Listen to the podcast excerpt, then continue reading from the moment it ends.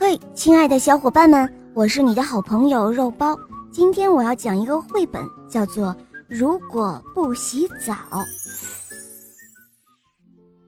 有些小孩喜欢洗澡，因为洗澡可以玩水、吹泡泡；有些小孩呢不喜欢洗澡，因为洗澡要脱衣服、穿衣服，好麻烦。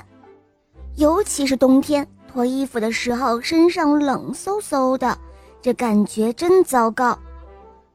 明一就是超级不喜欢洗澡的小孩儿，他会说：“洗不洗澡是自己的事情，跟别人没关系。”妈妈说：“哦，明一，卫生不仅仅是个人的事情，还会影响到别人哦。”“呃，才不会呢。”明一很不服气。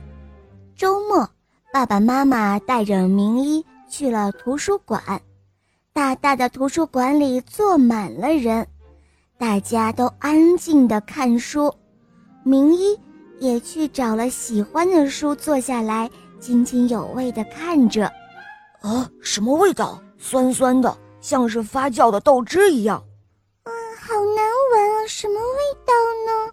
旁边有人小声地说：“明一闻了闻自己，他的脸立刻就红了。”明一带着礼物去参加同学小美的生日聚会，蛋糕摆上桌了，小朋友们都围了过来，大家一起唱完了生日歌，吹灭了蜡烛，等着分蛋糕。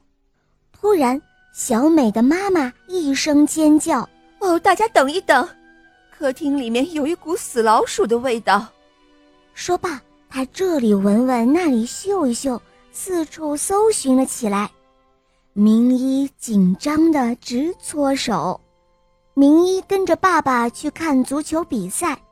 比赛结束后，明一和队员们一起合影。